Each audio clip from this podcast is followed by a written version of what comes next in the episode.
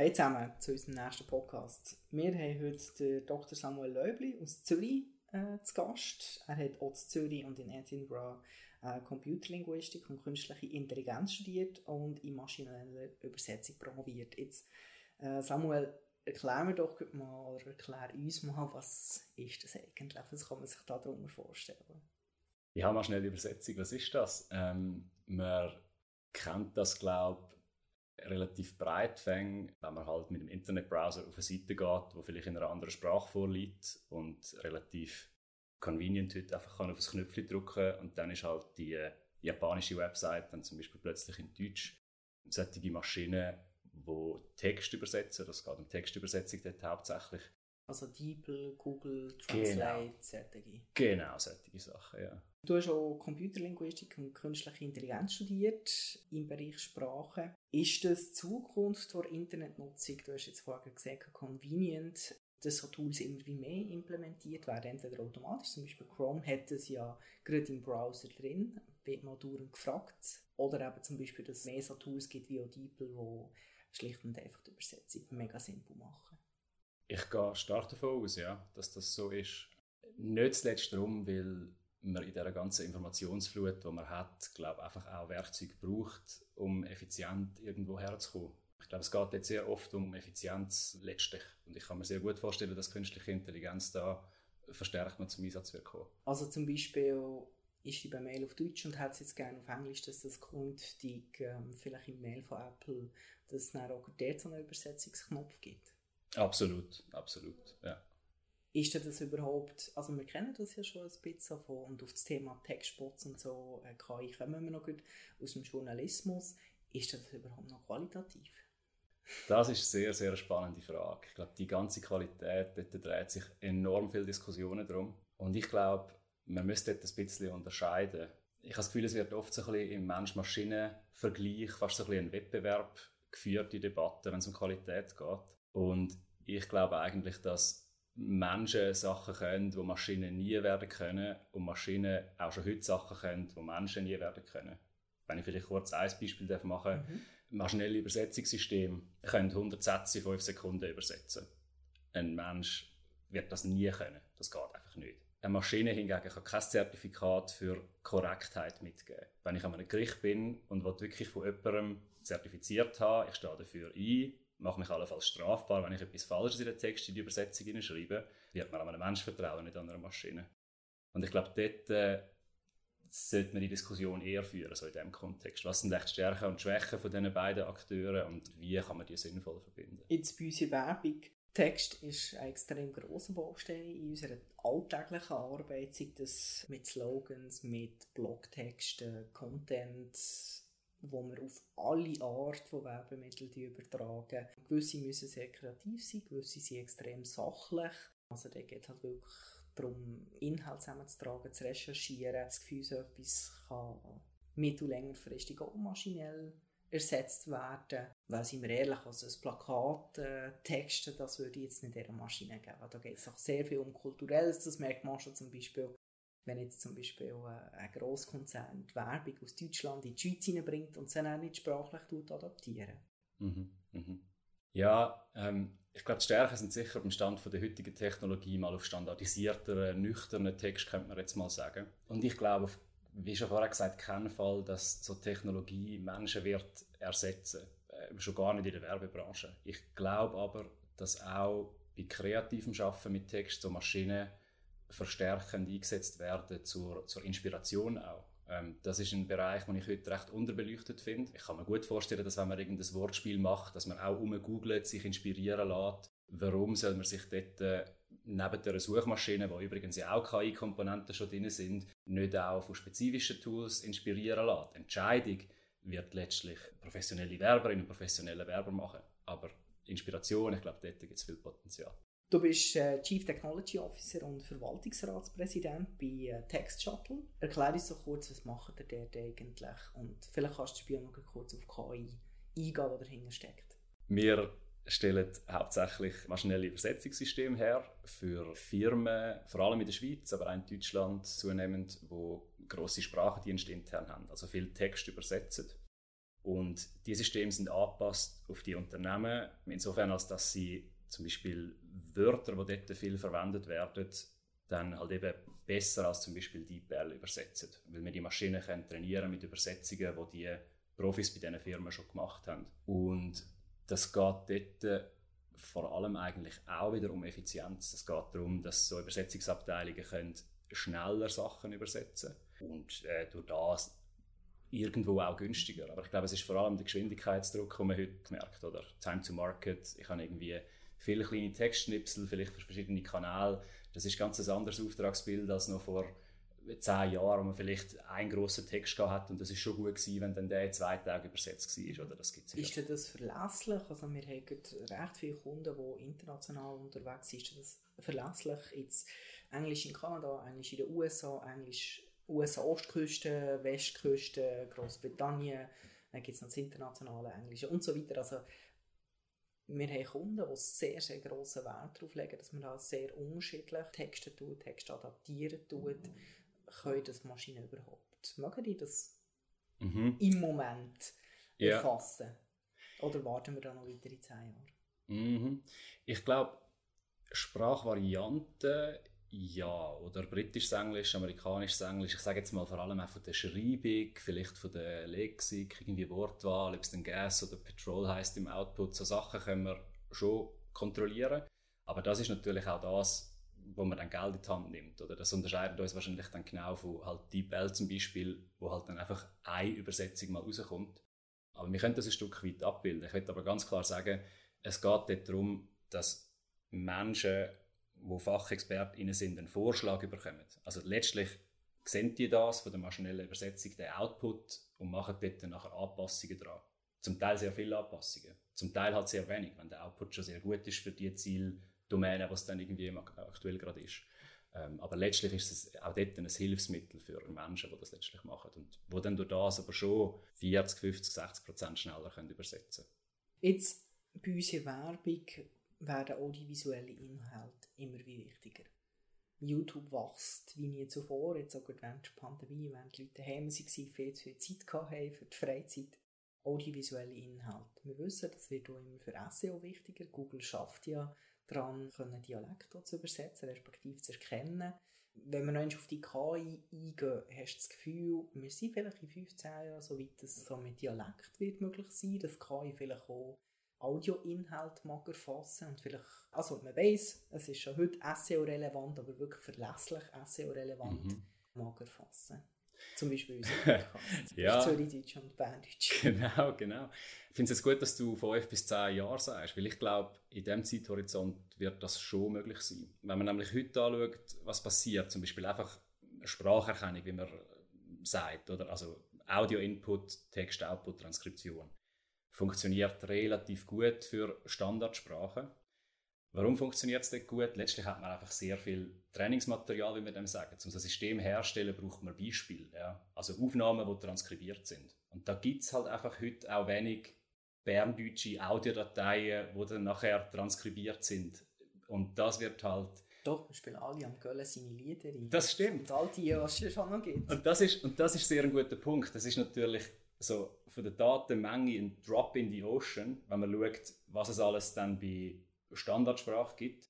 Und dort ist aber genau die Forschung, glaube ich, sehr interessant, was im Moment passiert. Es geht sehr stark darum, wie man aus verhältnismäßig wenig Daten besser kann lernen und zum Modell adaptieren.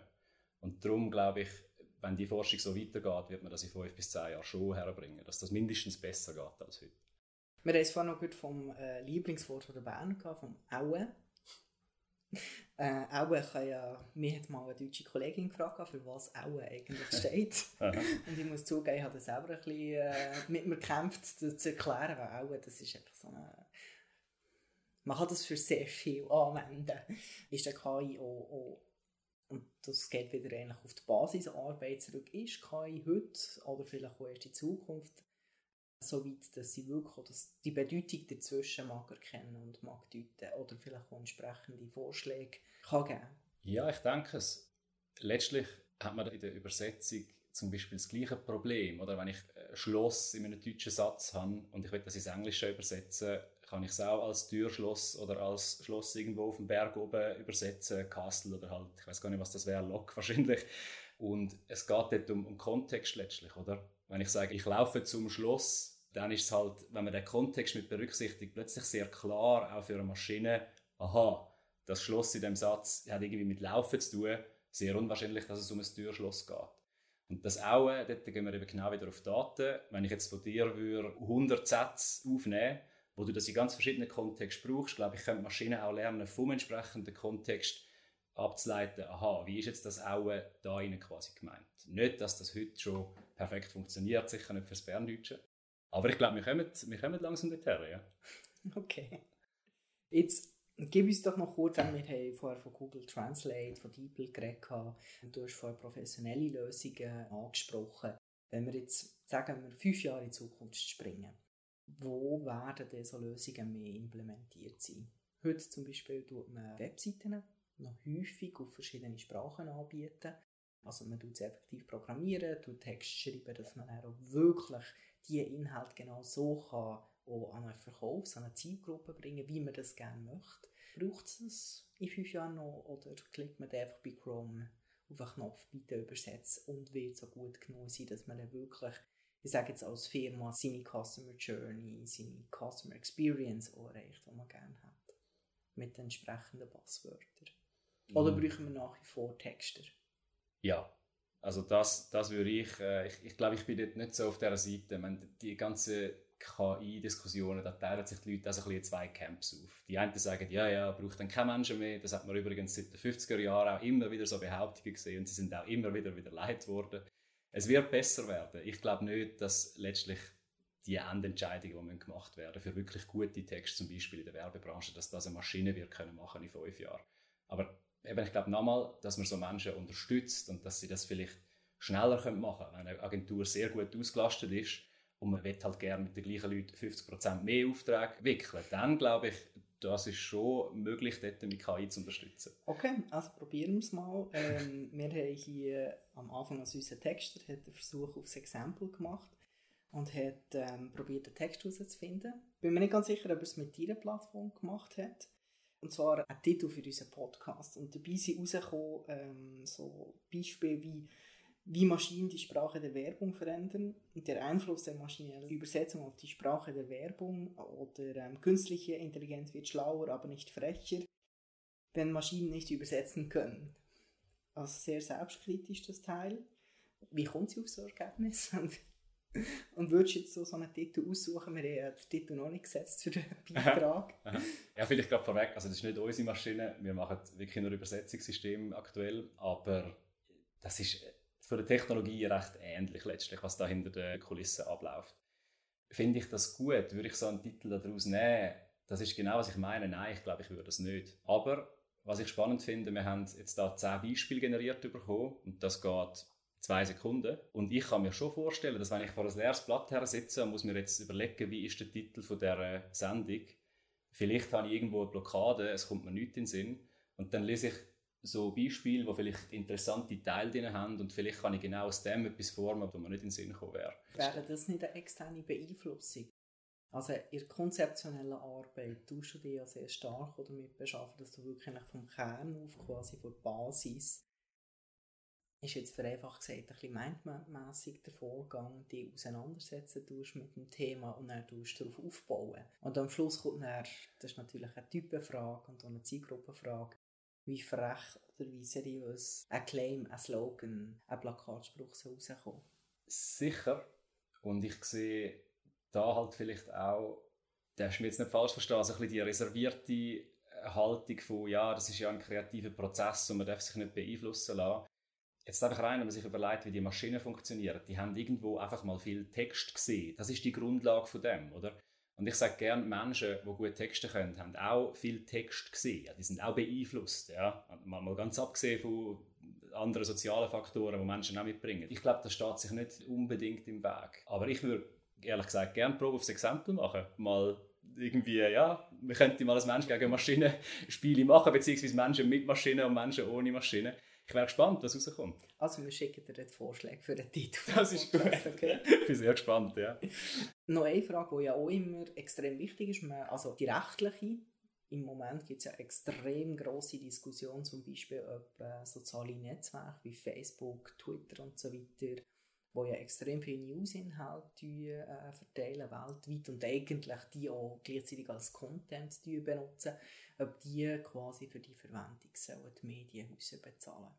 Wir hatten sogar eine Abstimmung über das Thema Medien Du sagst jetzt, die Textmaschinen, die KIs, die werden gefüttert mit Text, dass sie quasi auf dem aufbauend können lernen Geht dir das nicht ein bisschen auch in die Richtung Plagiat rein? Auch wenn sie so einen Titel haben, der irgendwie aus 10'000 von Büchern und weiteren Textinhalten zusammengelernt worden ist von Maschinen.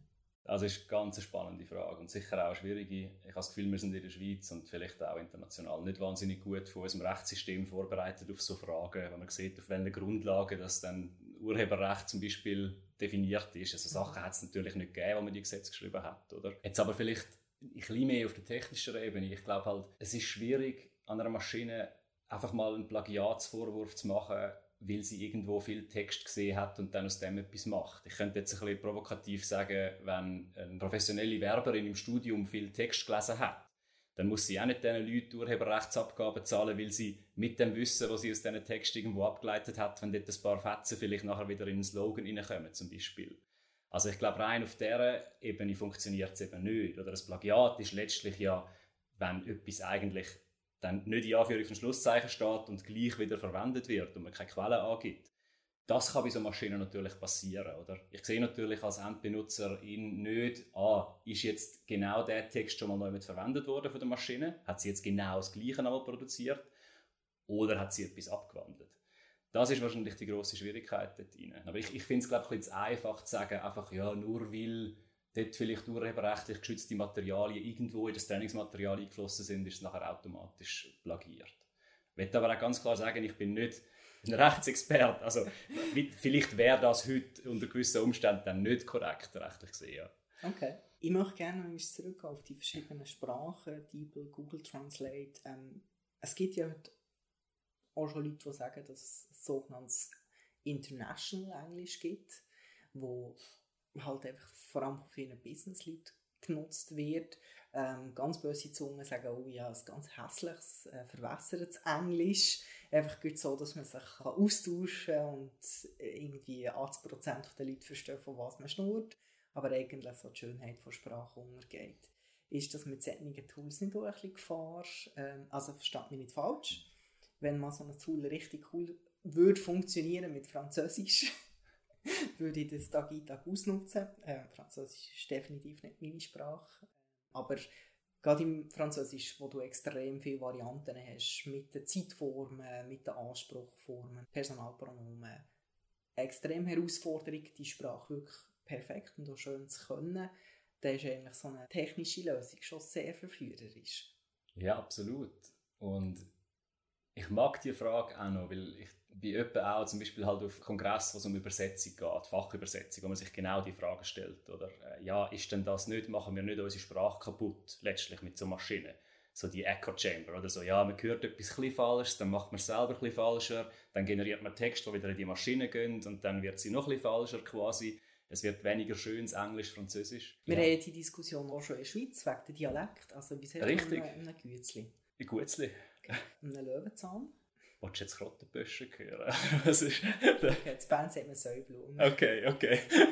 ja, ja. Genau, zum Beispiel, du meinst wahrscheinlich, dass, man dann, dass immer mehr Deutscher geredet wird, oder? Ich sage dann irgendwie... Ja, einfach immer wie mehr standardisiert. Ja, voll. Die, äh, also in Bern hat es, ah, wann ist es, etwa vor sechs, sieben Jahren, vielleicht schon vor zehn Jahren, ähm, hat es mal eine Werbung gegeben von der Immobilien von Stadt Bern, und zwar «Wosch ein Klapf».